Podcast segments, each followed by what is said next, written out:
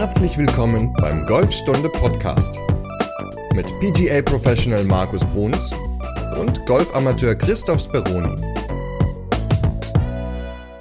Folge 155. Heute sprechen wir über die neuen Golfregeln 2023. Moin Markus. Moin Chris.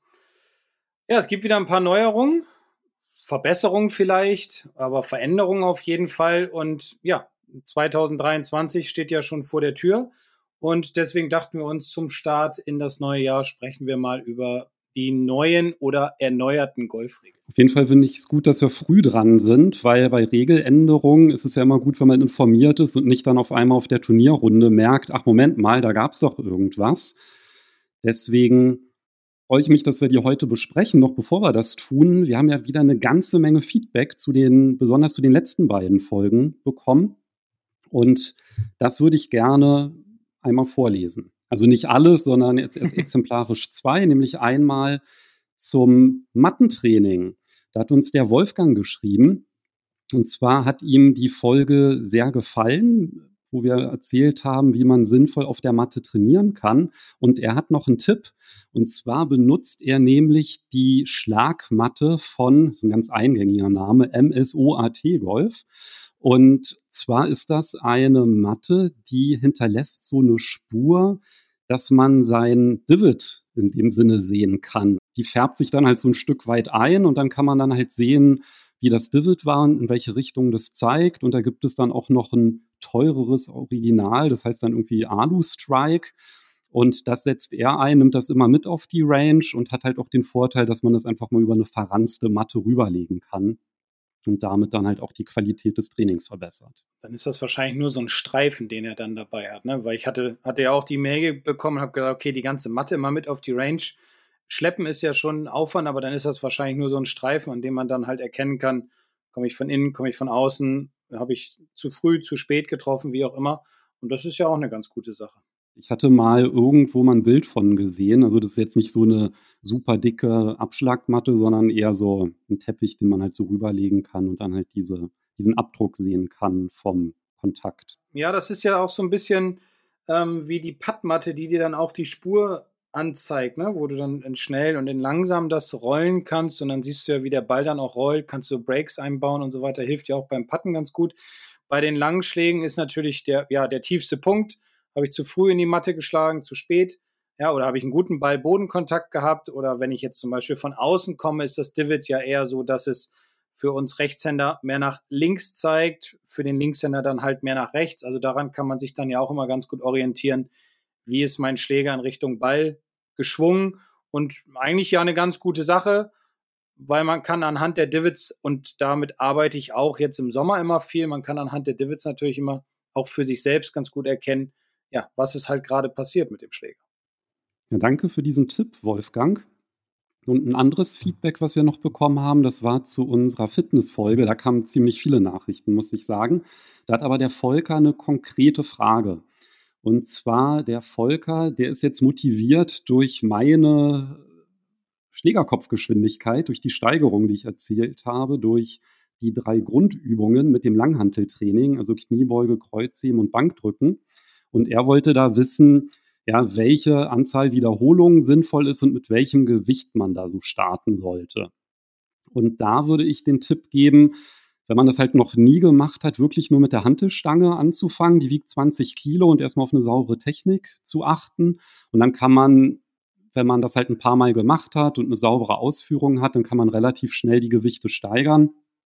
Ich denke, dass man da so in den nach den ersten Wochen locker einfach mal 10 Kilo auf jede Seite dann halt packen kann. Und dann sollte man halt auch immer darauf achten, wenn man regelmäßig trainiert, die Gewichte auch kontinuierlich zu steigern. Und wird mal davon so ausgehen, dass man so alle paar Wochen vielleicht so um zweieinhalb Kilo steigern kann. Und so kann man dann halt kontinuierlich seine Kraftzuwächse dann halt auch an den Gewichten erkennen. Und ja, lohnt sich und ich freue mich, also lohnt sich für die Schlägerkopfgeschwindigkeit und ich freue mich, dass wir irgendwie so viele Hörer motivieren konnten, mit Fitnessübungen anzufangen. Ja, also auch ob es jetzt im Studio ist oder zu Hause, das sind ja schon immer wichtige Dinge, dass man seinen Körper in Schuss hält. Du warst jetzt ja auch wieder zwei Tage. Ich habe jetzt auch wieder jeden Tag zu, oder zweimal diese Woche schon. Ich habe jetzt auch wieder jeden Tag zu Hause was gemacht. Also es tut einem gut. Man muss halt immer seinen inneren Schweinehund überwinden und es tut nicht nur dem Körper gut, sondern es tut auch dem Golfspiel gut. Denn der Ball ja, wird länger fliegen, Verletzungsgefahr wird, vom, wird äh, gemindert und deswegen ab ins Studio oder zu Hause mit eigenen Gewichten oder Eigengewicht arbeiten und dann kann die Saison auch bald schon losgehen. Links zu diesen Übungen und auch zu den Podcast-Folgen packe ich auch noch mal in die Beschreibung, wobei bei den Folgen, das waren die letzten beiden, die sind einfach zu finden, aber trotzdem die Links packe ich mit rein. Und du hast ja gerade gesagt, besseres Golfspiel. Und natürlich ist das Golfspiel ja auch besser, wenn man regelsicher ist. Und damit kommen wir zum Thema der heutigen Folge, nämlich den Regeländerungen 2023. Und da haben wir uns einen Gast eingeladen, weil Regelthema ist ja mal heikel. Ich kann mich dran erinnern, wir hatten, glaube ich, zwei Regelfolgen gemacht, haben wir dann auch eine ganze Menge Mails bekommen mit, oh, da habt ihr aber was unklar formuliert oder was ist denn damit? Und deswegen dachten wir, laden wir uns doch mal einen Experten ein und zwar den Yves Tontat. Und ich würde sagen, Yves ist wahrscheinlich einer der erfolgreichsten Golfbuchautoren weltweit. Oder Yves? Danke für die Vorschusslorbeeren. Ja, ein herzliches Grüezi aus der Schweiz. Ja, du hast, du hast äh, nicht Unrecht. Ähm, ist jetzt nicht so bescheiden, wenn ich von mir selber behaupte, ich bin der erfolgreichste Golfbuchautor, aber es ist tatsächlich so, mein äh, Golfregeln kompakt. Das ist so ein kleines handliches, handlicher Pocket Guide, den man auf die Runde mitnimmt. Den habe ich 2000, glaube ich, oder 2004 zum ersten Mal auf den Markt gebracht. Der ist jetzt in Deutsch in der 75. Auflage erscheint der ähm, ähm, im Januar und davon haben wir tatsächlich in insgesamt 23 Sprachen über zweieinhalb Millionen Stück verkauft. Wow. Wahnsinn. Aber ich, ich benutze ihn selbst. Also, ähm, oder ich, ich empfehle es auch immer allen meinen Schülern, Golfregeln kompakt, weil, weil ich muss immer sagen, als ich damals Golfregeln gelernt habe, wann habe ich angefangen? 89, war das alles sehr kompliziert und ich sage jetzt immer zu meinen Golf, zu meinen Schülern, ich ärgere mich immer schon, dass ich nicht auf diese Idee dieses Golfregel-Kompaktbuchs gekommen bin, weil es einfach gut geschrieben, es ist einfach formuliert, es sind schöne Bilder dabei. Ähm, und ich finde, es ist alles auf den Punkt gebracht, was, was wichtig ist, weil es gibt ja auch eine ganze Menge Regeln, die nicht alltäglich sind, aber die Regeln, die alltäglich sind, die man braucht, die sind in diesem Buch. Und deswegen kann ich es jedem nur empfehlen, dieses Buch ähm, ins Golfbag zu packen. Und ich selbst habe es auch in meiner Tasche dabei, weil man kann nicht alle Regeln auswendig kennen. Also ich zumindest nicht. Es gibt ja immer so den einen oder anderen der sich nur mit den Golfregeln beschäftigt, was ja auch in Ordnung ist, aber alles kann man nicht wissen und deswegen finde ich dieses Buch einfach ideal, weil man kann halt auch schnell aufschlagen, weil ja, wenn es eine Situation gibt, äh, wo man nicht genau weiß, was Sache ist. Und Golfregeln können auch Schläge sparen. Golfregeln können auf jeden Fall Schläge sparen. Also ich sage den Leuten immer, nebst einer sauberen Technik natürlich, gibt es ein paar ganz, ganz einfache Kniffe, wie man seinen Score verbessert. Ich glaube, der einfachste Tipp ist einfach dem Ball nachschauen und sich wirklich ganz genau merken, wo er runtergekommen ist. Ne? Beim dritten Baum, beim Baum mit diesem langen Ast oder irgend sowas, ähm, weil die meisten Leute, die suchen einfach irgendwie dann ja, 30 Meter zu weit vorne, zu weit hinten. Also das ist schon mal der erste Tipp. Und der zweite Tipp ist halt wirklich, ähm, wenn man die Regeln nicht kennt, und das erlebe ich ganz, ganz oft, dass die Leute unsicher sind und dann erinnern sie sich an den Grundsatz des Golfspiels, Ball spielen, wie er liegt. Damit kann man tatsächlich fast nie etwas falsch machen, fast, kommen wir vielleicht später noch drauf. Aber man lässt vielleicht eine tolle Gelegenheit aus, ähm, sich einen Freedrop, zu holen. Also Beispiel, der Ball liegt in der Pfütze. Ich weiß jetzt, okay, da gab es doch mal was mit zeitweiliges Wasser oder wie das heißt und dann kann man da droppen, aber ich weiß jetzt nicht wo und war es eine Schlägerlänge oder zwei Schlägerlängen. Ach was, ich spiele den einfach, wie er liegt. Richtig, macht man nichts falsch, sieht nachher aus wie ein Ferkel, der Ball äh, fliegt nicht weit, aber man hat natürlich äh, grundsätzlich korrekt gehandelt. Der Spieler, der die Regeln kennt oder kurz nachschaut, der weiß ganz genau, okay, ich suche den nächstgelegenen Punkt, wo ich nicht mehr in der Pfütze stehen und spielen muss.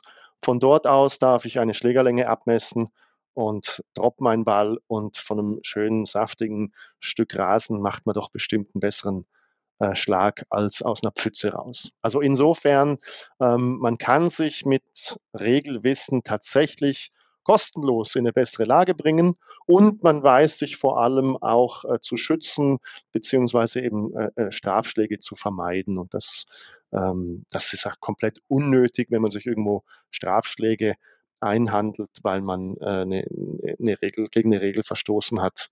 Ähm, ja, also da, da, dann lieber schlage ich meinen Ball ins Wasser und verliere dort die Schläge. Jetzt hast du ja gerade gesagt, dann schlage ich mal eben nach. Und ich glaube, das ist ja auch so ein bisschen das Erfolgsgeheimnis deines Golfregeln-Kompaktbuches. Markus hat es nämlich auch gerade schon erwähnt. Du hast ja so Registerkarten an dem Buch an der Seite und das ist ja der große Vorteil, weil wenn ich mir so vorstelle, ich schlage mal eben nach, das ist ja das, wo die meisten dann halt scheitern. Ja, wo finde ich denn jetzt die relevante Passage? Vielleicht kannst du ja einmal kurz erklären, wie du das gelöst hast, dieses Problem. Ja, ich, ich hole vielleicht sogar noch ein bisschen weiter hinten aus, wenn ihr erlaubt. Ähm, ich habe angefangen mit der ganzen Geschichte, äh, mit diesen Regeln, als ich noch Student war und in einem, in einem Golfclub äh, dann Regelkurse gegeben habe und festgestellt habe, also mit dem offiziellen Regelbuch, das kann man nun wirklich gar niemandem zumuten. Da werden mir die, die, die Kursteilnehmer direkt äh, aus der Stunde rauslaufen. Und dann habe ich ähm, versucht, die, die Regeln in wirklich erstmal in einfach verständliche Sprache zu übersetzen dann alles auszuklammern, was man halt nicht braucht. Ja, was passiert, wenn ein Hund meinen Ball auffrisst?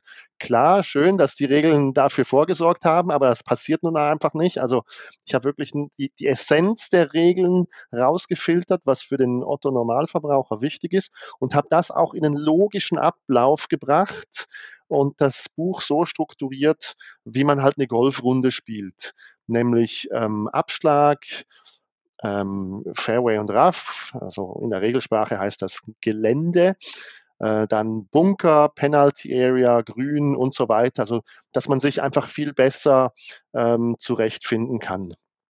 Das Buch war dann auch super erfolgreich. Ähm, das war auch ein offizielles Lehr-, also Schulungsmittel von sehr vielen Kursen, Academies und so weiter. Und irgendwann kam jemand und sagt, Yves, dein Buch ist einfach super, aber ist einfach viel zu groß. Das ist irgendwie keine Ahnung, 20 mal 25 Zentimeter, das passt nicht in meinen Golfsack.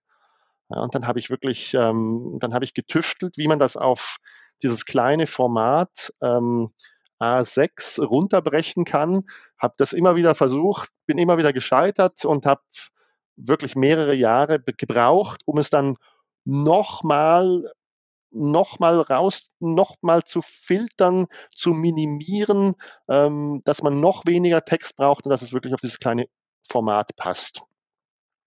Damit sind wir dann nach USA in, zur größten Golfmesse der Welt. Die Amerikaner haben mich angeschaut, haben da drin rumgeblättert und haben gesagt, also das, das will hier keiner. Ne? Die Amerikaner, die sind zu faul zum Lesen. Wir wollen Bilder. Na gut, dann bin ich, äh, bin ich wieder heimgeflogen.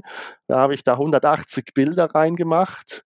Ähm, dann sind wir wieder zu der Messe und dann waren alle begeistert. Dann haben wir direkt den Preis gewonnen für das beste neue Produkt des Jahres. Und das war wirklich dann das Ausschlaggebende. Viele Regelfragen kann man in diesem Buch aufschlagen und hat eine Illustration, und anhand der Illustration und der Legende sieht man schon das richtige Vorgehen. Wenn man es dann ein bisschen genauer wissen will, kann man daneben noch den Text lesen.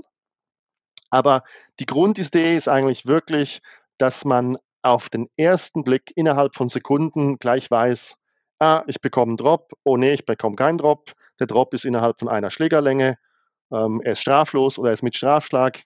Also das ist so ein bisschen die, das Grundkonzept von diesem Buch, dass man wirklich sehr, sehr schnell die Lösung findet. Finde ich einen super Ansatz, weil das ist ja in dem Sinne erst die Situation, dann der Inhalt, verständlich, aber dann halt auch in ein Format bringen, dass man es halt auch wirklich auf der Runde schnell aufschlagen und finden kann und auch anwenden. Also mir so als Produktmenschen geht ja das Herz auf, wenn du so beschreibst, wie das entstanden ist und wie du das halt so Schritt für Schritt verbessert hast. Und Markus, du empfiehlst das ja sogar auch in unserem Der Weg zur Platzreife-Kurs. Das hatte ich nämlich Yves nämlich auch erzählt, dass du da Golfregeln kompakt sogar empfiehlst. Ich lerne ja auch immer durch Bilder und ich vermittle meinen Schülern auch immer Bilder, versuche zumindest sie so zu einer Bewegung ja, oder in eine Bewegung zu bekommen, dass sie dann auch wissen, wenn sie rausgehen und alleine trainieren, okay, so muss das aussehen, so muss es sich anfühlen.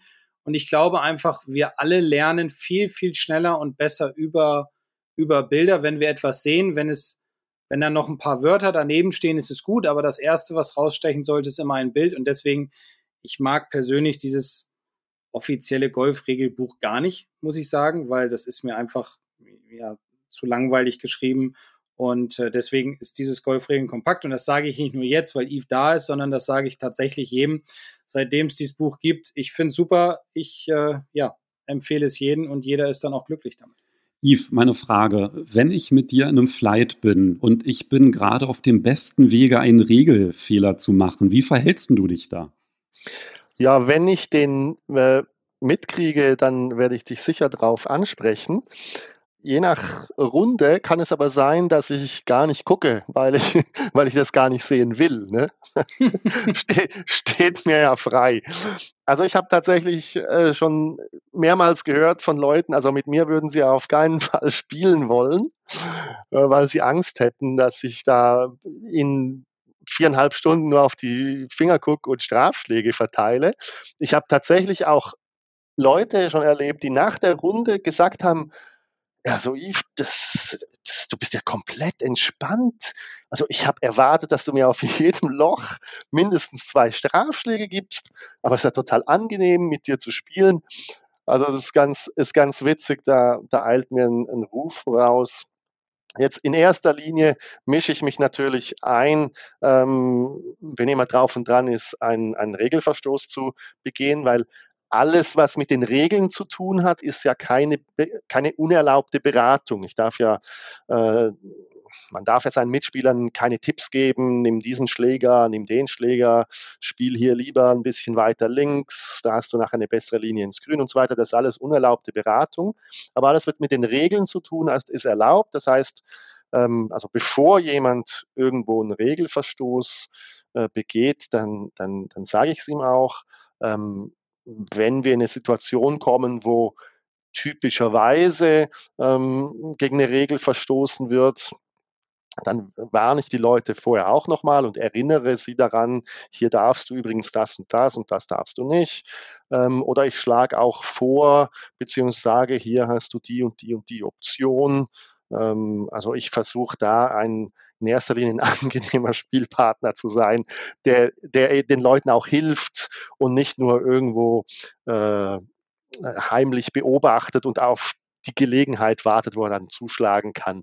Und das ist ja auch als, als Referee, ähm, sehe ich ja auch äh, die Rolle ähm, des Schiedsrichters darin, den Spielern zu helfen, ähm, einerseits und andererseits dann halt sicherzustellen, dass alle Spieler fair spielen, dass also alle dieselben Möglichkeiten haben und das ganze Feld nach denselben Regeln spielt. Ähm, es gab sicher, aber das war früher äh, so Spezialisten, die saßen im Busch, also im Gebüsch, tatsächlich im Feldstecher und haben nur darauf gewartet, dass irgendwo einer einen Fehler macht. Und dann sind sie rausgekrochen und haben gesagt, ja, aber hier bekommst du noch zwei Strafschläge.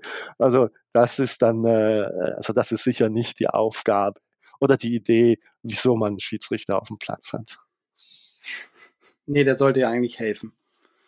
Und nicht, und nicht verurteilen in dem Sinne, ne? Also von daher. Wobei ich glaube, die meisten unserer Hörer, die haben noch nie einen Schiedsrichter erlebt auf dem Golfplatz, sondern sind natürlich dann mit Regelfragen einfach auf Turnierrunden, Privatrunden konfrontiert und müssen die lösen.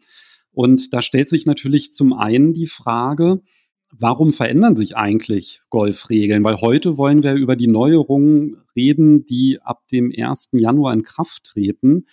Hast du da Hintergrundwissen, Yves? Da kann ich dir gleich was dazu sagen, aber ich möchte noch dieses eine Thema kurz aufgreifen, was du jetzt angesprochen hast. Die meisten Spieler haben keinen Schiedsrichter mit auf der Runde. Das ist tatsächlich erst auf höherem Level und dann auf der Profitour üblich. Und ich finde das eine der schönsten, einen der schönsten Aspekte des Golfsports, dass es ein, in Englisch sagt man self-monitored Game. Also es ist ein, ein Sport, bei dem die Spieler selbst auf die Einhaltung der Regeln und der Fairness achten und jeder Spieler ist für sich selbst und für seinen Score verantwortlich und der Spieler gibt sich selbst die Strafschläge, wenn es denn sein muss. Und das ähm, ist ja was komplett anderes, wenn man es vergleicht mit Fußball in aller Munde mit der WM, ja, da, wenn man sieht, wie die Leute oder wie die Spieler da äh, äh, sich fallen lassen und versuchen, einen, einen Penalty rauszuholen, ungerechtfertigt. Natürlich ähm, gibt es im Profigolf auch die Situation, dass ein Spieler mal fragt, ja, bekomme ich hier einen Free Drop, ja, obwohl er eigentlich weiß, er kriegt keinen, ähm, aber er kann es mal versuchen. Aber die Art und Weise des professionellen Schummels oder dieses Professional Foul und sich einen Vorteil rauszuholen, wie das im Eishockey oder, oder Fußball gang und gäbe ist, das gibt es im Golfsport nun wirklich gar nicht. Und das finde ich ein, einen der schönsten Aspekte des Golfsports. Und äh, darum äh, finde ich, ist es auch so wichtig, dass man das pflegt. Und das ist natürlich auch der Grund, wieso jeder Spieler eine gute Regelkenntnis haben muss, weil er ja schlussendlich gerade stehen muss für seinen Score und dafür, dass er fair gespielt hat. Ähm, was wir schon äh, angesprochen hatten, die, oder weiß nicht, ob wir es angesprochen hatten, die Regeln verändern sich äh, in einem, früher in einem festgelegten Zyklus von vier Jahren. Ähm, das war bis 2016 so. Dann wurde der Zyklus durchbrochen. Dann hat man nach drei Jahren eine sehr, sehr große Regelrevision gemacht. Also anstatt 2020 war das 2019. Und jetzt ist man wieder zurückgekehrt zu diesem Vierjahreszyklus.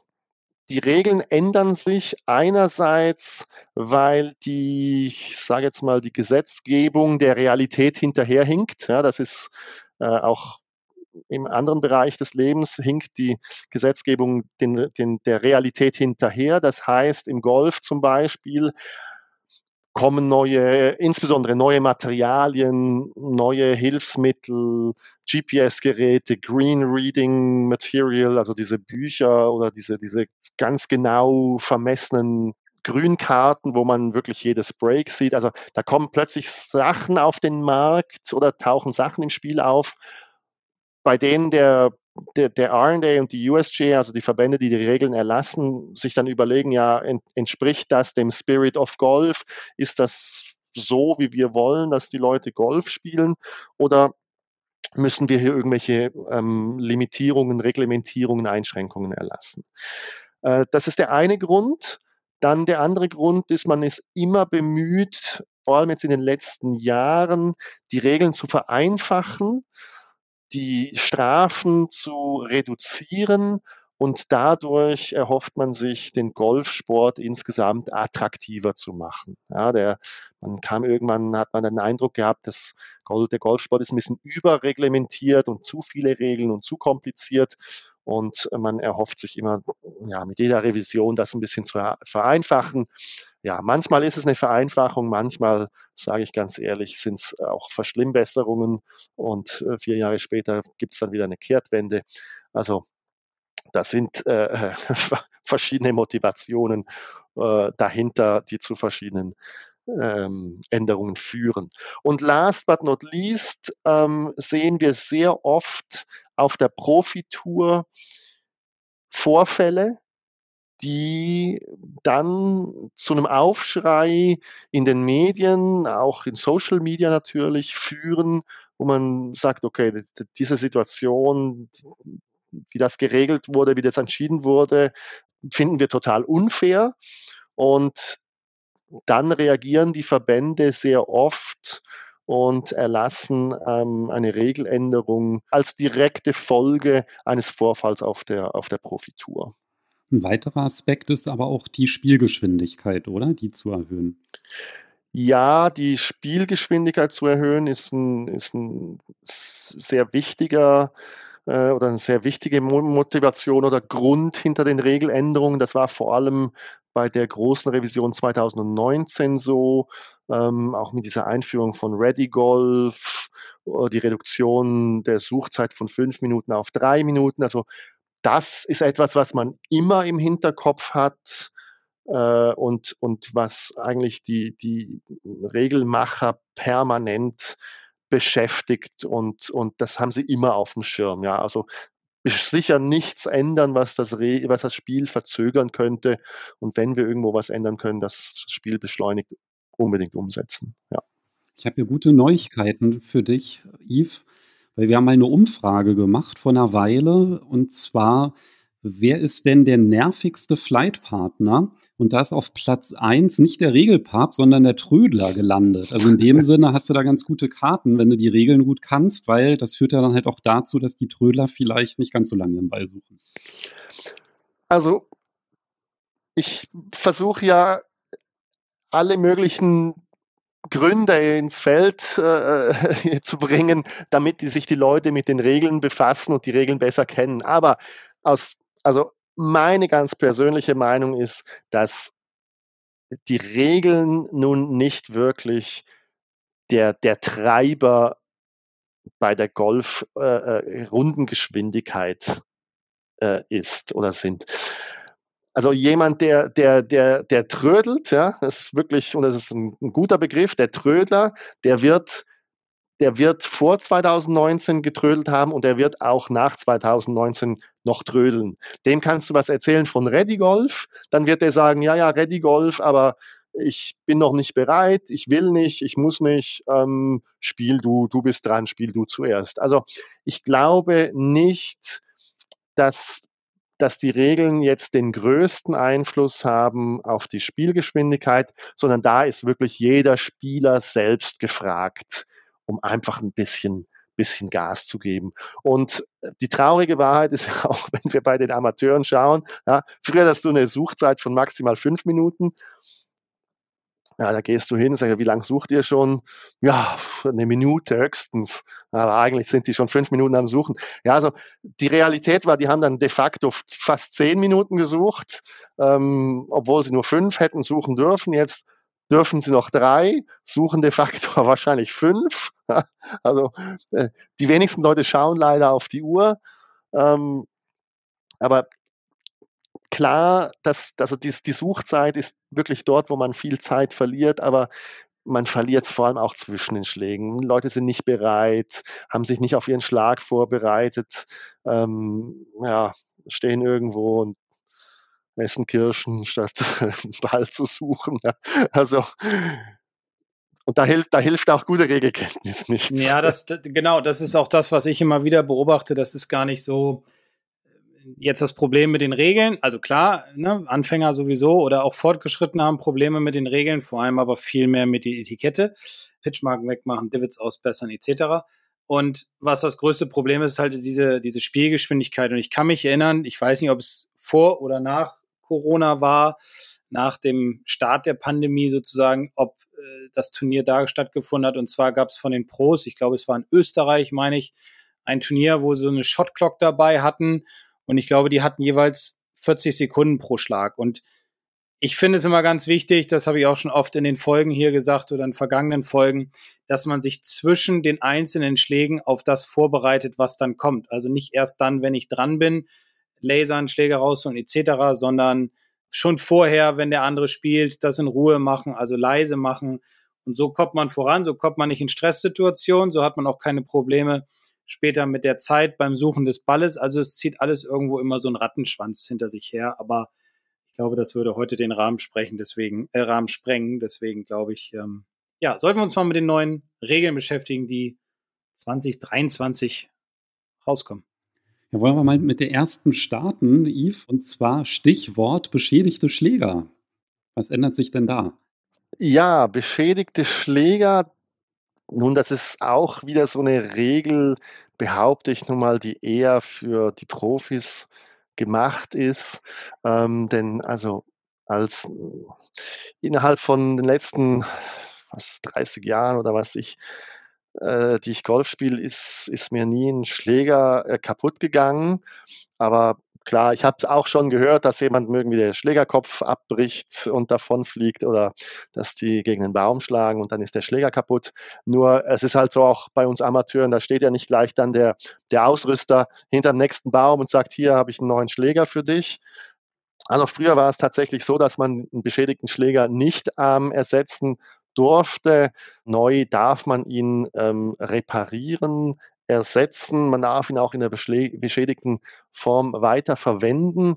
Ähm, ersetzen hat nun, wie gesagt, für uns äh, Durchschnittsspieler keine große Bewandtnis. Eventuell kann man nach neun Loch wenn man Ersatzschläger im Auto hat oder sehr schnell Shopping macht, in Pro-Shop gehen und sich einen neuen Drei Minuten Schläger holen. Nur, oder? Oder, oder sich einen klauen. Ja? Bei den Skistöcken ist das ja gang und gäbe. Ja? Also geht man einfach mal äh, vors Clubhaus, da stehen die ganzen Bags und guckt, was einem passen würde. Hm. Ähm, aber ich möchte hier nicht nachher als äh, Anstifter zum Diebstahl gelten. Aber äh, ja, man darf, man darf einen beschädigten Schläger neuerdings ersetzen, äh, ja, wenn man dann eben die Möglichkeiten hat. Voraussetzung, eine Einschränkung hat es, und das ist, dieser Schläger muss ähm, versehentlich im normalen Spielverlauf sozusagen äh, kaputt gegangen sein. Der darf also nicht missbräuchlich oder mutwillig beschädigt worden sein. Und da fällt mir halt gleich dieses typische Bild ein von dem Spieler, der pattet daneben, dann legt er sich den Patter übers Knie, ja, in einer kurzen, in einem kurzen Augenblick der Rage und knick ist das Ding äh, in zwei Teile. Ja, und der darf dann aber seinen Patter halt nicht ersetzen, weil er ihn halt missbräuchlich beschädigt hat. Ist dir mein Schläger kaputt gegangen, Markus, auf der Runde? Ich überlege gerade, ich habe die ganze Zeit überlegt, aber nein. Nein. Also mir ist mal nur ein Driver vorm Turnier ist mir der Schlägerkopf abgebrochen, aber nicht mal da hatte ich dann genug Zeit oder die Muße in Pro-Shop. Also ich glaube, das ist wirklich eine Regel, die dürfte im Amateursport eigentlich gar keine Relevanz haben. Ja, ich denke nicht, eher weniger. Nee. Also insofern muss man sich mit dieser Änderung nicht groß beschäftigen. Ist schön, wir haben es gehört, können es wieder vergessen, abgehakt. Das ist doch schön. Das sind doch das die besten gut. Änderungen. Das sind die besten Änderungen, genau. es gibt eine Regel, die mit Pattern zu tun hat. Du hast jetzt gerade vom zerbrochenen Patter gesprochen, aber bei stehenden Pattern, da ist jetzt auch was zu beachten ab dem 1. Januar. Ich sage mal Jein.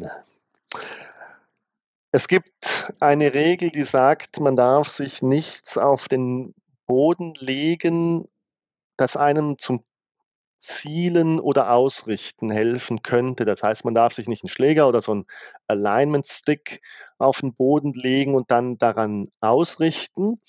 Und da ähm, waren sich jetzt einige Zeit die, die Verbände und Experten nicht einig, ob sich das eben auch auf diese selbststehenden Putter bezieht die man hinter den Ball stellt, ausrichtet und dann ja, lässt man die einfach, also die stehen von selbst. Das sieht ganz witzig aus. Die stehen von selbst. Und da wurde jetzt eine, eine Änderung ähm, erlassen, dass diese selbststehenden Putter nicht mehr erlaubt sind, beziehungsweise man darf zwar mit denen noch spielen, aber man darf sie eben nicht mehr abstellen und loslassen, also nicht mehr ihrem wirklich eigentlichen Zweck gemäß verwenden. Da plaudere ich jetzt aber wieder ein bisschen aus dem Nähkästchen, weil diese Änderung wurde jetzt vor ein paar Tagen äh, wieder zurückgenommen. Ach, das echt? ist ja, das ist, das ist noch äh, nicht offiziell, aber da hat man jetzt einen Rückzieher gemacht. Ich vermute mal, dass die Verbände da sich zu wenig ähm, überlegt haben, dass das halt auch ähm, Einfluss hat auf die Hersteller von diesen Schlägern, die Händler, die die jetzt schon irgendwo im Shop haben, im Lager haben, was auch immer. Also die haben diese Änderungen bekannt gegeben vor ein paar Wochen, äh, vor zwei, drei Wochen und haben jetzt vor ein paar Tagen diese Änderung wieder zurückgenommen. Ähm, also da sieht man, es ist jetzt auch, ja, in zwei Wochen, ein bisschen mehr als zwei Wochen treten die neuen Regeln in Kraft, aber es ist immer noch in Bewegung. Also die neuen Regeln kommen raus, die ganzen Experten auf der Welt schauen sich das an, analysieren das, geben wieder Feedback ähm, und ja, irgendwas hat dazu geführt, dass man jetzt diese Änderung äh, wieder zurücknimmt und mit zwei Jahren Verzögerung einführt. Also die Spieler, die jetzt sich, äh, ich habe zwar persönlich auch noch nie mit jemandem gespielt, der so einen selbststehenden Putter hat, weiß nicht, wie das bei euch ist, aber die Leute, die jetzt so einen selbststehenden Putter haben und schon Angst haben, sie müssen jetzt gleich alles umlernen und sich einen neuen Putter kaufen, die haben jetzt also zwei Jahre Gnadenfrist bekommen. Und das wird dann äh, im 1. Januar 2025 voraussichtlich eingeführt, dieser, dieses Verbot der selbststehenden Putter. Ja gut, weil sonst würde man ja auch den, den Markt so ein bisschen zu, ja, die Leute haben halt schon bestellt, die Pro-Shops haben vielleicht bestellt und so, dann hatte man gar keine Zeit, das zurückzunehmen. Also von daher finde ich es gut, wenn man das zurückzieht. Ähm, ich habe einen Schüler, der hat einen, der hat sich gerade in diesem Jahr einen neuen gekauft, irgendwann im Sommer. Ja, gut, ähm, da wusste man das alles noch nicht. Aber gut, hat er noch zwei Jahre jetzt Zeit, um sich wieder einen neuen zu besorgen. Also ja, schauen wir mal, wie es weitergeht können wir endlich los. Ja, Moment, ich muss mir gerade noch ein Ticket organisieren. Äh, welche S-Bahn nehmen wir nochmal? Du holst dir jetzt am besten mal das Deutschland-Ticket. Das geht ganz schnell. Und schon können wir mit allen Bussen und Regionalbahnen fahren, wann wir möchten. Und auch wohin wir wollen? Ja, wir steigen einfach ein und müssen uns mit dem Deutschland-Ticket um keine weiteren Tickets kümmern. Egal, ob du montags damit ins Büro fährst oder wir spontan nach Berlin wollen. Oder am Wochenende ins Grüne. Okay, das heißt, wenn ich mit den Jungs zum Auswärtsspiel will, steige ich einfach mit meinem Ticket in die Regionalbahn und den Bus und fahre zum Stadion. ja, ganz genau. Aber jetzt geht's erstmal zum Shoppen in die Stadt. Und? Wann möchtest du losfahren? Jetzt informieren unter bahn.de slash Deutschlandticket. Hat sich bestimmt der Oliver Heuler beschwert, der hat ja auch einen stehenden Putter im Angebot. Vielleicht. Aber da gibt es ja einige. Also ich habe auch den Eindruck, gerade im deutschen Markt scheint das so eine Nische zu sein. Da gibt es ja relativ viele Putter-Hersteller. Also der von Oliver ist dieser Spicy Putter, dann gibt es von Clem den Putter, dann gibt es den Easy Putter, da gibt es eine ganze Reihe von selbststehenden Puttern. Und ich habe auch den Eindruck, dass die dadurch dass dann natürlich auch im Social-Media-Bereich da viel geworben wird, weil das dann halt meistens einzelne Personen sind, die die herstellen, dass es da schon auch einen Markt für gibt. Und ja, ist aber natürlich gut zu wissen, dass man jetzt noch zwei Jahre Zeit hat, sich da vielleicht eine neue Routine anzueignen. Unbedingt. Und ich denke, es ist auch, es liegt auch in der Verantwortung der Verbände, sich ein bisschen Gedanken zu machen, auf wen hat das alles Auswirkungen und denen auch eine gewisse Vorlaufzeit zu geben, ähm, sich an die neue Realität anzupassen und die nicht einfach so vor den Kopf zu stoßen. Ähm, das ist einfach ein bisschen realitätsfremd, wenn man einfach nur Regeln rausbringt und denkt, ja, dann am 1. Januar wissen alle Bescheid und äh, äh, verhalten sich entsprechend. Ähm, dasselbe war ja mit der Einführung dieses World Handicap, was dann einfach nochmal verschoben werden musste, weil bis sich alle Verbände alle Computerprogramme und so weiter darauf eingestellt hatten, das geht halt einfach nicht von heute auf morgen. Das ist dann ein bisschen, ein bisschen realitätsfremd, wenn man einfach so eine Regel raushaut und sagt, so, ja, ab äh, in, in drei Wochen gilt das, Schluss aus, fertig. Eine kleine Rückfrage habe ich noch zu dem Ausrichten. Und zwar, du hast gesagt, es ist ja verboten, einen Gegenstand wie ein Alignment Stick oder einen Schläger auf den, zu nehmen, auf den Boden zu legen und den zur Ausrichtung zu nehmen. Wie ist denn das beim Putten, wenn ich irgendwie eine Linie auf dem Ball habe oder einen Ballmarker und den ausrichte? Die sind dann, das ist erst ab einer bestimmten Größe. Ne? Also ich, alles, was Ballgröße hat, ist, glaube ich, unproblematisch, oder? Also den Ball, den darf man problemlos ausrichten. Äh, da darf man sich auch eine Linie drauf äh, äh, malen, draufzeichnen damit man noch besser ausrichten kann. Ich richte den Ball immer mit dem, mit dem, mit dem Schriftzug, also mit diesem Markenschriftzug oder dem Pfeiler, was da drauf ist, aus. Ähm, ich finde, das hilft sehr. Äh, und das ist auch weiterhin erlaubt, ja. Ähm, Ballmarker ausrichten darf man, ich weiß es jetzt nicht ganz auswendig, äh, solange er nicht dann als ähm, Alignment Hilfe gilt. Ich weiß aber nicht auswendig, ab welcher Größe, Form oder weiß ich was, Beschaffenheit. Äh, aber ich weiß jetzt ehrlich gesagt auch nicht, wieso ich meinen Ballmarker ausrichten soll, wenn ich nachher meinen Ball schief davor setze. Also ich glaube, äh, es macht mehr Sinn, den Ball auszurichten, als einen Marker auszurichten. Ja, wobei, wenn du den Ball aufnimmst, dann kann man ja, wenn man da zum Beispiel eine Linie drauf hat auf dem Ballmarker, die schon mal ausrichten und gucken und das beschleunigt dann halt so ein bisschen, wenn ich dann halt auch den Ball dann wieder hinlege und die Linie, dann geht das halt ein bisschen schneller. Und ich meine, dass alles, was über so eine Pokerchip-Größe hinausgeht, dass das dann halt verboten ist. Aber kann man ja gegebenenfalls dann auch nochmal nachlesen. Ja, müsste ich jetzt auch nachschauen ähm, und da mache ich jetzt eine andere Klammer auf. Äh, ihr, habt, ihr habt erwähnt, es gibt Leute, die sich nur mit den Regeln beschäftigen und alles auswendig kennen. Ähm, ich behaupte, man, man, man kann nicht alles auswendig kennen. Es ist auch nicht die Idee von den Regeln oder nicht die Erwartung, dass jeder Spieler alles auswendig kennt. Ähm, es wird von den Spielern erwartet, dass sie nach den Regeln spielen, dass sie die einhalten. Aber um Himmels Willen, ähm, es muss nicht jeder alle Regeln auswendig kennen. Also man muss wissen, wo man nachschlägt. Man sollte ein Regelbuch dabei haben, ähm, damit man damit man schnell die richtige Lösung finden kann. Man darf oder soll auch seine Mitspieler fragen. Man kann sich mit denen beraten. Und wenn man immer noch nicht weiß, was richtig ist, kann man im Strokeplay, also im Zählspiel, zwei Bälle spielen. Ja, wenn man nicht sicher ist, muss ich so vorgehen oder so vorgehen, spielt man einfach zwei Bälle und klärt die ganze Angelegenheit hinterher mit der Spielleitung. Eine Regel, die sich ja auch ändert, ist ja die Regelerleichterung auf der Linie zurück. Und da war es ja jetzt so seit drei Jahren jetzt, ne? seit 19, glaube ich, dass man ja so weit zurückgehen darf, wenn man jetzt in einer gelben Penalty Area seinen Ball verloren hat ähm, oder auch in der roten. Aber was dann ja neu war, war ja, dass man sich einen Punkt sucht und dann innerhalb von einer Schlägerlänge wieder droppen sollte. Und das fällt jetzt ja, wenn ich richtig informiert bin, fällt das ja weg. Warum fällt das weg? War das zu kompliziert? Warum ist eine gute Frage. Das ist eine Änderung, die ich jetzt wirklich als Verschlimmbesserung empfinde. Es gibt verschiedene Regeln oder Regelverfahren, bei denen eben dieses sogenannte Auf der Linie zurück äh, Verfahren zur Anwendung kommt. Das heißt, man geht ähm, von der Fahne über den Ball in einer Linie zurück oder von der Fahne über den Eintrittspunkt, eben in diese Penalty Area, geht man auf dieser Linie zurück. Und wie du richtig gesagt hast, bisher war es so, dass man sich einen Punkt auf dieser Linie dann sucht und von dort aus eine Schlägerlänge abmisst. Ähm, bis 2019 war es auf der Linie.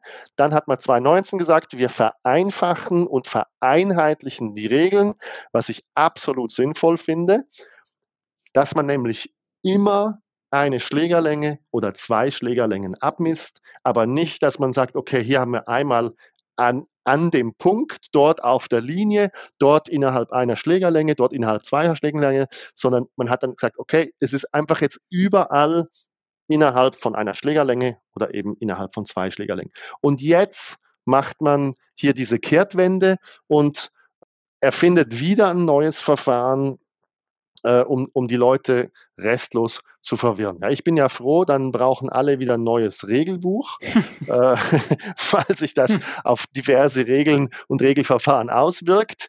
Aber ich bin ehrlich gesagt nicht glücklich mit dieser Änderungen, Änderung, weil ich bin ein, ein totaler ähm, Konsistenzfreak. Also ich finde es super, wenn Regelungen einheitlich sind und sich eine Linie durch das ganze Regelwerk durchzieht und man weiß, okay, es ist immer eine Schlägerlänge oder zwei Schlägerlängen und jetzt plötzlich ist es halt wieder auf der Linie. Also das ist die Abkehr von der Vereinheitlichung und der Grund ähm, war, ist auch hier wieder, dass halt auf der Tour es kam es zu ein paar Fällen, wo dann der Ball gedroppt wurde und dann ist der irgendwie nach vorne gerollt Richtung Loch und der hat sich dann nicht so genau einen Tee in den Boden gesteckt, um, um anzuzeigen, wo seine äh, Relief Area, also wo der Erleichterungsbereich anfängt und aufhört. Und dann ja, kam es da zu Diskussionen, zu Strafschlägen und weiß ich was. Und jetzt hat man diese, diese neue Lösung, ähm, ja, sich für diese neue Lösung entschieden, dass man sagt, man muss auf dieser Linie zurückdroppen, auf der Linie selbst. Dann, wenn der Ball auf den Boden auftrifft, ist das der Referenzpunkt und von dort aus darf er eine Schlägerlänge in beliebige Richtung rollen. Also er darf jetzt auch Richtung Loch rollen, also näher zum Loch. Mhm.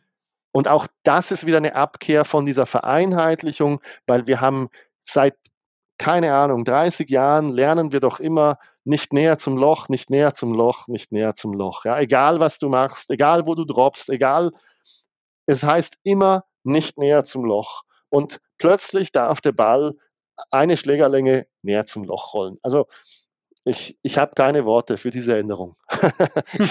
ich ich äh, bin davon wirklich nicht begeistert. Aber was soll's, es hilft ja nichts. Es ist nun mal so, es ist entschieden und schauen wir, wie es in vier Jahren wieder aussieht. Ja, ist immer dann so ein bisschen hin und her. Aber das ist ja fast die wichtigste Änderung, kann man sagen, oder? Von denen, die jetzt ähm, kommen. Ja, es ist es ist eine der, der, der, also es ist die Änderung, die sich am meisten auswirkt auf, ähm, wie soll ich sagen, also ich, ich merke diese Änderung am meisten, weil ich sehr viele Illustrationen anpassen musste, sehr viele Texte anpassen musste.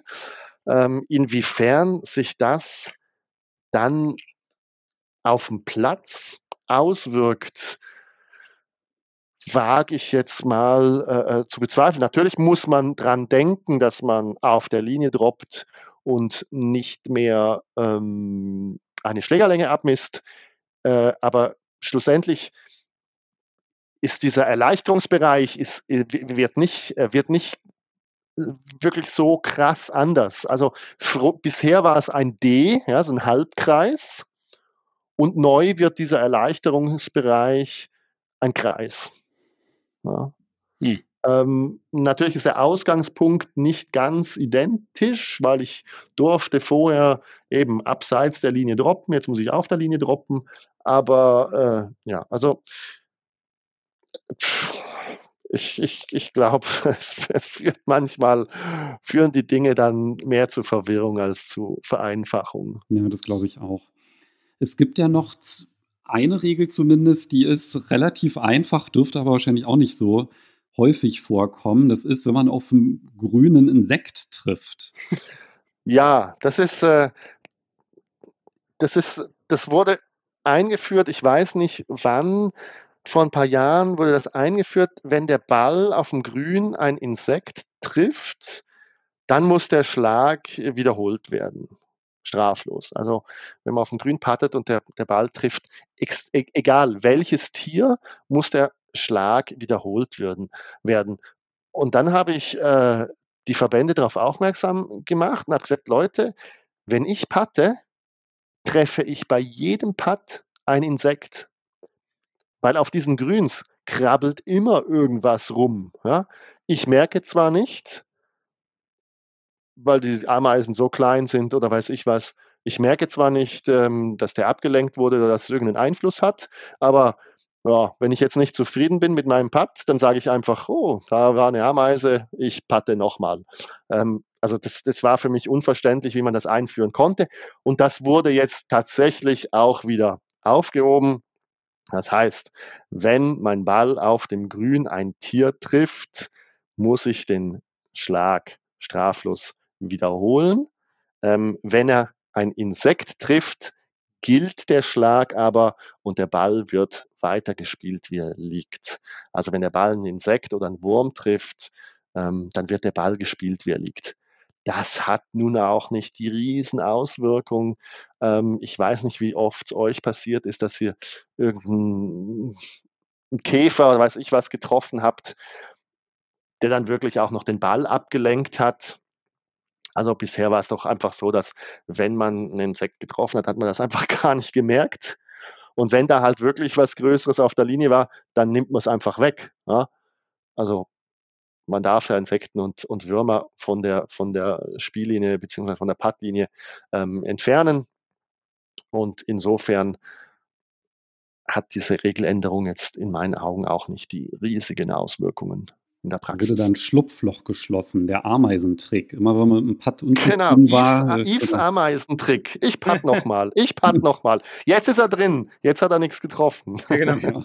Ich habe, glaube ich, noch nie ein Tier getroffen beim Putten, also von daher, ich kann es, also ich weiß es nicht, aber für mich äh, kommt die Regel jetzt auch nicht in Frage. Ich finde es jetzt nicht ganz so, ganz so wichtig, wobei da gibt es ja eine andere Regel, die vielleicht noch ein bisschen interessanter ist. Aber warte mal ganz kurz, Markus. Hast du schon mal sonst außerhalb des Pattens ein Tier getroffen auf dem Golfplatz? Nein. Mir hat sich gerade so angehört, weil du meintest, ich habe noch nie beim Patten ein Tier getroffen. Nein, nein, nein, nein. Also ich habe noch kein Reh erschlagen oder sonstiges. Also das ist mir noch nie, nie passiert. Es hat auch noch nie eine Taube oder eine Krähe meinen Ball aufgehoben oder eine Möwe oder sonstiges. Also all diese Dinge sind mir in den letzten ja, 35 Jahren noch nicht passiert. Ist dir denn mal so was Skurriles passiert, Yves, auf dem Platz? Also ich habe es tatsächlich schon erlebt, dass äh, mal so eine Krähe äh, meinen Ball ganz spannend fand und den versucht hat aufzunehmen und dann ist er halt jedes Mal wieder aus dem Schnabel raus, bis er dann irgendwo im Bunker gelandet ist und dann bis dann war ich dann auch beim Grün und dann ist äh, das Viech weggeflogen. Ähm, es, es gibt ja lustigerweise, gibt es tatsächlich solche, solche Fälle. Also dank YouTube, äh, Social Media, Insta, weiß ich was, kommen wir immer wieder in den Genuss von solchen äh, Situationen, wo, wo Leute beim Abschlag äh, irgendeinen Vogel treffen und da der Ball fällt tot runter, der Vogel fällt auch tot runter. Also es, es kommt tatsächlich vor. Und, und da muss man halt auch wieder den Golfregeln Kränzchen winden. Ja.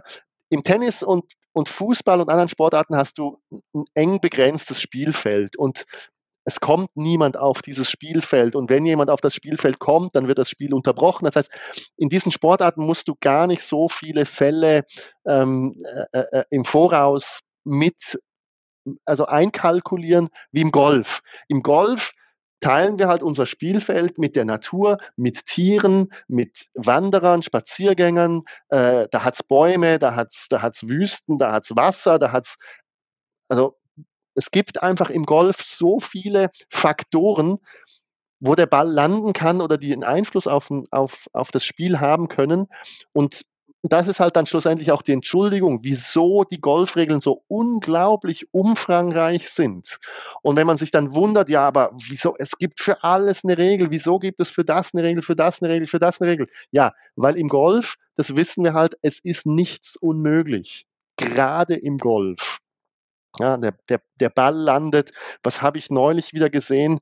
Ähm, der Ball auf der Profitour ein Schiedsrichter hat so einen, so einen Campingstuhl mit einer Vertiefung, wo er halt seine Getränkedose reinmachen kann in der, in der Armlehne. Ja, und er war gerade nicht auf dem Platz und es war auch keine Getränkedose in dieser, in dieser Vertiefung. Und der Ball rollt, äh, landet, springt auf und landet tatsächlich in dieser Getränkehalterung von diesem Campingstuhl. Und das, das, das könntest du ja in tausend Millionen Jahren nicht wiederholen, so ein Schlag. Aber das finde ich einfach spannend äh, äh und, und es, es zeigt halt im Golf, kommt es immer wieder zu ganz skurrilen Situationen. Das Beruhigende ist, die Regeln haben für alles eine Lösung. Ja. Hm. Okay. Ich glaube, eine Änderung gibt es noch, die ist so noch halbwegs relevant. Ne? Das hat mit Schwerkraft und Wind zu tun. Ja, das ist ähm, das nennt man The Ricky Fowler Incident. Also das ist äh, basiert auf einem Vorfall ähm, mit Ricky Fowler 2019 an der ähm, Waste Management Phoenix Open heißt dieses Turnier, glaube ich. Und ähm, daraufhin hat man dann festgestellt, okay, diese Regel ist tatsächlich unfair. Und ähm, ich erkläre mal kurz, wie es dazu gekommen ist. Äh, Ricky Fowler hat seinen dritten Schlag übers Grün hinaus gespielt und der Ball ist dann in eine Penalty Area reingerollt. Und äh, er hat von dieser Penalty Area mit einem Strafschlag einen Drop genommen und hat den Ball ähm, fallen lassen in dieser, in dieser Böschung äh, von, von dieser Penalty Area. Also das, das war halt dort ein bisschen abschüssig. Ich glaube, er hat sogar äh, zweimal gedroppt, zweimal ist der Ball wieder äh, runtergerollt gleich in die Penalty Area und hat dann den Ball hingelegt. Ähm, bis, bis dahin einwandfreies Regelverfahren ist auch heute immer noch so richtig. Zweimal droppen, dann hinlegen, äh, wenn der Ball nicht liegen bleibt. Und mit dem Hinlegen war der Ball im Spiel. So, und dann ist Ricky Fowler hoch zum Grün, hat sich nochmal äh, angeschaut, äh, wo die Fahne steht, wie er den spielen muss. Und wie er sich umdreht und guckt, wo sein Ball ist, rollt sein Ball plötzlich davon und wieder in diese Penalty Area rein. Und dann war das Entsetzen natürlich groß, als er äh, ähm, erfahren musste vom Schiedsrichter, dass sein Ball in dem Moment, wie er ihn hingelegt hatte und er in Ruhe lag, im Spiel war und da er jetzt wieder in die Penalty Area reingerollt ist, war das eine neue Situation. Und der Ball war halt wieder in der Penalty Area. Er musste nochmal einen Strafschlag nehmen und nochmal den Ball droppen und dann wieder hinlegen und dann halt schnell, schnell spielen, bevor er wieder wegrollt. Und da hat man jetzt eine Änderung eingeführt, äh, die da lautet, wenn man nach einem Regelverfahren, sprich, wenn man gedroppt hat oder einen Ball hingelegt hat, nach einem Verfahren und der Ball dann in Ruhe liegt, ja, dann ist er im Spiel. Und wenn er dann davonrollt und in einen anderen Bereich des Platzes, sprich, er rollt vom Gelände dann in eine Penalty Area oder er rollt vom Gelände in einen Bunker hinein, also in einen anderen Bereich des Platzes, dann muss man den Ball straflos wieder zurücklegen, weil es einfach nicht fair ist, ähm, dass man dann eben in einem Bunker oder in einer Penalty Area oder eben auch out of bounds zum Beispiel, wenn der Ball ins out of bounds rollen würde, dass man dann da äh, äh eine schlechte Ausgangslage oder im schlimmsten Fall eben einen Strafschlag aufgebrummt bekommt.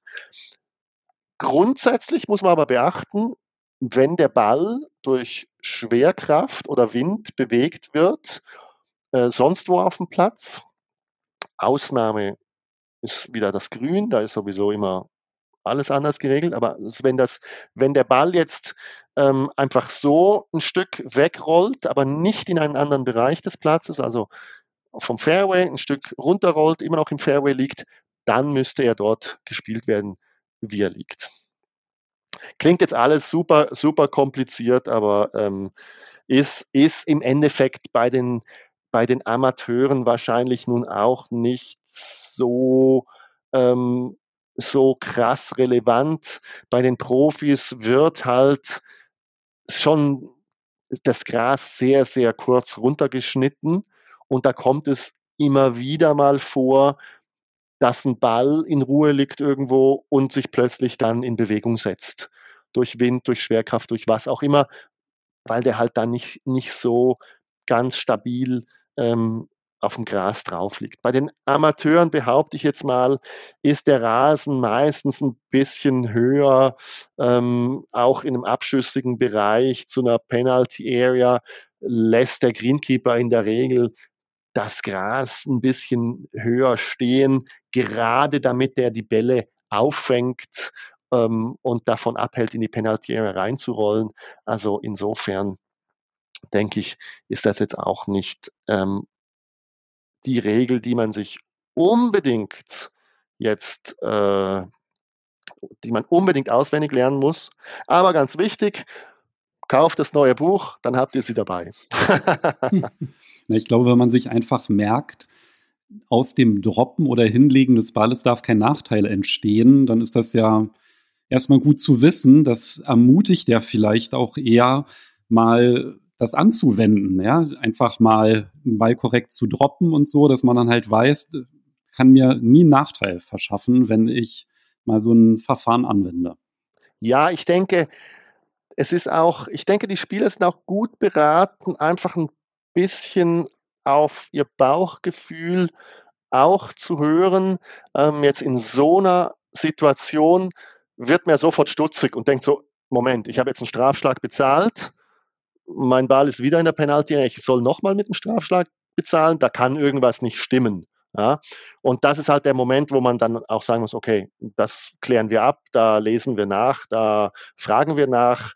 Ähm, bisher war das tatsächlich einfach ein, eine Regellücke, äh, die jetzt gestopft wurde, äh, die nicht ganz fair war. Aber ansonsten würde ich auch sagen, wenn man als Spieler in eine Situation kommt und sagt, Moment, das kann nicht sein, ähm, dann vielleicht kann es tatsächlich nicht sein und es lohnt sich dann kurz nachzulesen, ob man da vielleicht nicht einen Free Drop bekommt oder sowas. Gibt es denn noch eine andere Änderung, die du erwähnenswert findest? Ja, es gibt dann beim Ballaustauschen gibt es die Reduktion von zwei Strafschlägen auf einen. Auch das wieder eine, eine, eine Abkehr von der Vereinheitlichung. Weil im, Grund, im Grundsatz sind die Golfregeln ja so, dass man sagt, äh, wenn, wenn man einen spielerischen Fehler begeht, also ich erkläre das immer so, wenn man, wenn man etwas, etwas tut, wo man aber leider nichts dafür kann, sprich, ich spiele meinen Ball ins Aus, ich spiele meinen Ball ähm, in eine Penalty-Ära rein, ähm, ist ein spielerischer Fehler, dann ist es ein Strafschlag. Und wenn man ein, gegen eine Regel verstößt, ja, ob man etwas tut, was man nicht hätte tun dürfen und es eigentlich hätte besser wissen müssen, dann ist es ein Regelverstoß und dann sind es zwei Strafschläge. Das war eigentlich immer so der Grundsatz äh, von den Golfregeln und das wurde jetzt auch ein bisschen aufgeweicht. Äh, leider diese, diese, diese Einheitlichkeit hat man aufgegeben zugunsten einer punktuellen Reduktion der Strafen. In diesem konkreten Fall jetzt das Beispiel, ähm, ich, ich, ich schlage meinen Ball vors Wasserhindernis, äh, meinen Nigelnagel neuen, teuren Markenball, ähm, denke dann, oh je, übers Wasser, ähm, äh, Entschuldigung, jetzt habe ich gesagt Wasserhindernis, siehst du, die, diese Fehler macht er, vor eine Penalty Area. Ja, und ihr werdet sehen, ähm, ihr werdet nach diesem Podcast, da kriegt ihr ganz viele Zuschriften, ja, der hat da aber gesagt, äh, Wasserhindernis, und es muss heißen Penalty Area. Und er hat da gesagt, ein Ball statt der Ball oder weiß ich was. Ähm, Darum schreibe ich so gerne über die Regeln, weil da kann man sich zehnmal durchlesen. Und wenn man über die Regeln spricht, bin ich ganz sicher, sind mir jetzt schon ein paar äh, kleine Fehler unterlaufen, aber ähm, kann man leider nicht vermeiden. Also, ich schlage jetzt meinen Ball vor eine Penalty Area, meinen teuren Ball und denke dann, hm, das macht mich jetzt nervös, den schlage ich dann sicher ins Wasser. Also tausche ich ihn aus hier mit einem alten Ball. Wenn ich ganz schlimm bin, dann habe ich sogar noch einen Driving Range äh, Ball dabei. Also natürlich nicht ich, aber gibt ja Leute, die nehmen dann irgendeine uralte Kugel oder einen Driving Range Ball, schlagen die dann über die Penalty Area, ähm, weil sie keine Angst haben, den zu verlieren, machen sie ganz entspannten Schlag, treffen natürlich direkt aufs Grün und auf dem Grün ähm, denken sie aber mit dieser alten äh, äh, zerbissenen Kugel will ich ja nicht patten. Fürs Patten habe ich meinen besonderen Softball und tauschen nochmal den Ball aus und patten dann mit einem anderen Ball. Was natürlich alles nicht erlaubt ist. Man muss vom Abschlag ähm, bis ins Loch denselben Ball verwenden. Es sei denn, äh, man, man nimmt Erleichterung und, und darf explizit einen neuen Ball einsetzen, weil, er eben, weil man droppt oder äh, weil der Ball beschädigt ist und so weiter. Ansonsten darf man den Ball nicht auswechseln und für das unerlaubte Austauschen des Balls durch einen anderen war die Strafe zwei Strafschläge. Neu ist es nur noch ein Strafschlag. Aber wenn man die Regeln kennt und weiß, dass man das nicht darf, muss man sich auch nicht merken, ob die Strafe nun ein oder zwei Strafschläge ist, weil einem das ja schon gar nicht passiert. Markus ist doch super. Beim teuren Ball, da kann man dann abwägen, ne, ob man den einen Strafschlag dann in Kauf nimmt. naja, das höre ich auch immer auf. Ja, jetzt habe ich einen Wasserball, ich tausche den mal eben aus. Also so in Privatrunden natürlich. Keine Ahnung. Ich, ich kann damit nicht. Mit dem Gedanken kann ich persönlich nicht viel anfangen, weil ich sage immer, okay, der Ball muss rüber über die Penalty-Area. Jetzt habe ich auch Wasser gesagt. Und, und, und von daher einfach draufhauen, wenn er reinfliegt, ja, dann kriege ich halt meinen Strafschlag. Aber dieses Austauschen, was du als Beispiel genannt hattest, finde ich sowieso immer ein bisschen, naja, merkwürdige, merkwürdige Gedankengänge. Ja, ich, ich würde vor allem hier auch nochmal was anderes gerne anmerken. Ich würde nie in einer privaten Runde Also mir wird immer wieder vorgeworfen, dass ich auch in privaten Runden so streng nach den Regeln spiele. Ich, was meine Mitspieler machen, ist mir komplett egal. Aber ich sage halt immer, ja, ich spiele nach den Regeln, gut, ich, ich, kann ja gar nicht anders, erstens mal, aber ich empfehle den Leuten auch in privaten Runden nach den Regeln zu spielen, nicht mit Besserlegen, nicht mit Ball austauschen, nicht mit äh, Ball hinlegen oder Ball ungefähr droppen oder weiß ich was, sondern ich empfehle den Leuten wirklich immer, ähm, hier messt die Schlägerlänge ab oder äh, drop den innerhalb, also drop den wirklich da, wo er hingehört, weil wenn du das in der privaten Runde nie machst, dann weißt du nachher auch in der Turnierrunde nicht, wie du es machen musst, weil du hast es ja nie gemacht und nie geübt. Und je mehr du das, je mehr du die Regeln korrekt anwendest und die Drop-Verfahren und überhaupt alle Verfahren in der privaten Runde auch korrekt anwendest, desto eher ähm, gehen sie den Fleisch und Blut über und dann hast du sie in der Turnierrunde auch präsent und musst sie auch nicht nachschlagen. Und in der privaten Runde hat man ja auch viel eher Zeit, mal etwas nachzuschlagen oder mit den Mitspielern zu besprechen. Also es macht wirklich Sinn, ähm, in der Privatrunde ein bisschen mit den Regeln zu üben und sich anzufreunden, dass man in der, in einer Turnierrunde dann äh, komplett sattelfest ist.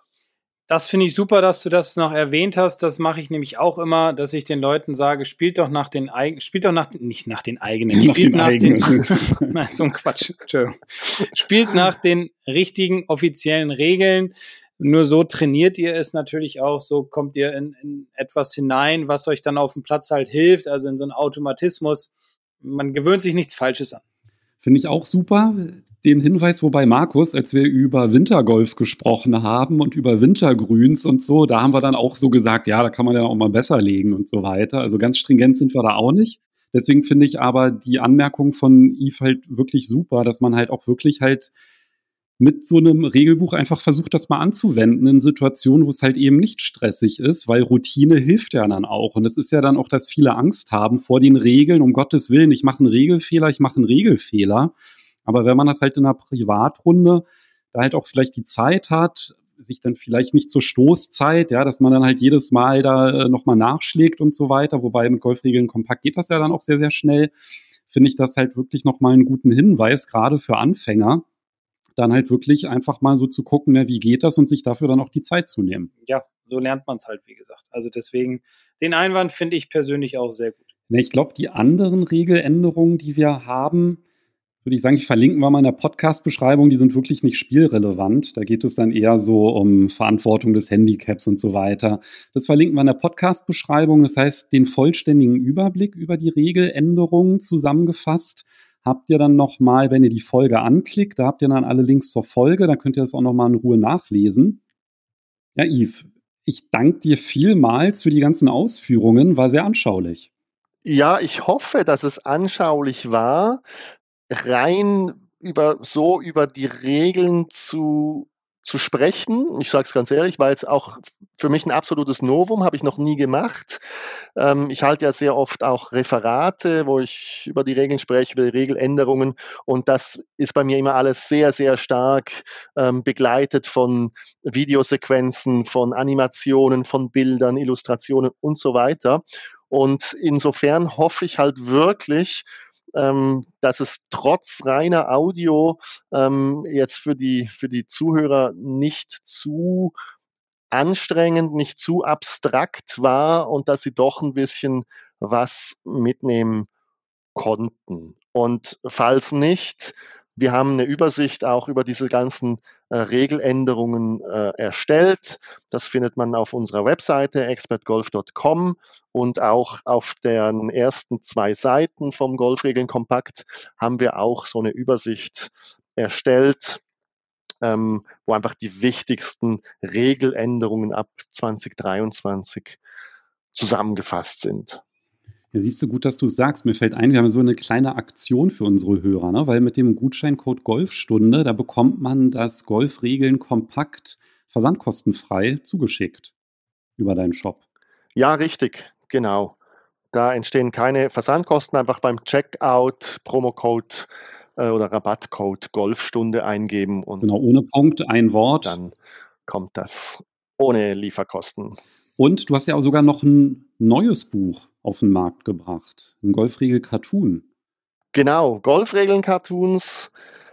Da erklären wir die Golfregeln mittels 80 lustigen ähm, Cartoons. Das sind so ganz klassische äh, Comic-Strips, also drei Bilder. Ähm, das sind Tom und Chip. Die sind nun nicht so regelfest und auch nicht die allerbesten Golfspieler. Die spielen, ja, wie das halt, äh, wie die meisten von uns, leidenschaftlich gern. Und ich sage immer, wichtig ist, dass es, dass du es mit Freude tust, nicht unbedingt gut. Und die spielen wahnsinnig gern, wahnsinnig oft, äh, landen immer in den unmöglichsten Orten und ähm, ja, der, der, der Chip, also Tom ist jetzt der, der eher nach seinen eigenen Regeln gerne spielen würde und Chip ist der Typ, der halt doch gerne dann die richtigen Regeln anwendet, aber meistens regelt, wendet er dann die falsche an oder die richtige Regel, aber wendet sie falsch an oder weiß ich was. Ähm, und unter diesem Comicstrip stellen wir dann immer eine, also die, die dazugehörende Regelfrage, die zum, zu dieser kleinen Geschichte passt und liefern auch darunter gleich äh, die Antwort. Und die Idee, und da, da, da ähm, haben wir alle 24, also inzwischen gibt es ja 25 Golfregeln, ähm, ähm, aber die Regeln 1 bis 24, die, die für die meisten äh, Menschen und Golfspieler relevant sind, die äh, haben wir dort abgehandelt in 80 Cartoons. Und ich denke, das ist eine sehr ähm, kurzweilige und amüsante Art und Weise, sich die Golfregeln wieder in Erinnerung zu, äh, zu, zu, zu rufen. Und das ist eigentlich so ein totales, ähm, totale Ergänzung, die zwei Bücher. Das eine ist für zu Hause vorm Kamin, sage ich immer, weil ich dieses Bild schön finde. Ähm, viele Leute sagen mir immer, oh ja, das Buch haben wir auch, es liegt bei uns auf dem Klo. Also gut, äh, wo es dann schlussendlich liegt, überlasse ich den Leuten. Aber das äh, Golfregel Cartoons ist für zu Hause und, ähm, und Golfregeln Kompakt ist halt für während der Runde, um, um schnell eine Lösung zu finden. Verlinken wir natürlich auch noch die beiden Bücher, dass ihr die findet. Und bevor wir jetzt den Yves verabschieden, Markus, was ist denn das dann das Thema der Folge 156? Folge 156 geht es um ja, neue Trainingstools für den Winter oder vielleicht auch fürs Frühjahr, für den Sommer, also fürs Golfspielen an sich, die man zu Hause benutzen kann und natürlich auch auf der Driving Range. Da freue ich mich schon drauf und Sag dann an der Stelle, Yves, vielen lieben Dank, dass du bei uns warst. Hat ganz viel Spaß gemacht, mit dir über Golfregeln zu sprechen. Ja, vielen herzlichen Dank, dass ich dabei sein durfte. Und ich hoffe, dass der eine oder andere auch was Nützliches mitnehmen kann, das ihm dann hoffentlich auf der Runde im Frühling äh, von Nutzen sein kann. Ich glaube schon und auch von meiner Seite vielen Dank, dass du die Zeit genommen hast. Ich glaube, Christoph und mir hat es auch wieder ein bisschen geholfen, ähm, gerade mit den neuen Regeln. Und ja, wie gesagt, Buch nur zu empfehlen. Deswegen werde ich das auch weiter tun, wenn nächstes Jahr wieder die Platzreifen. Also, wir sehen uns nächste Woche wieder. Bis dahin und bleibt alle schön gesund und munter. Tschüss. Ciao. Ciao, ciao.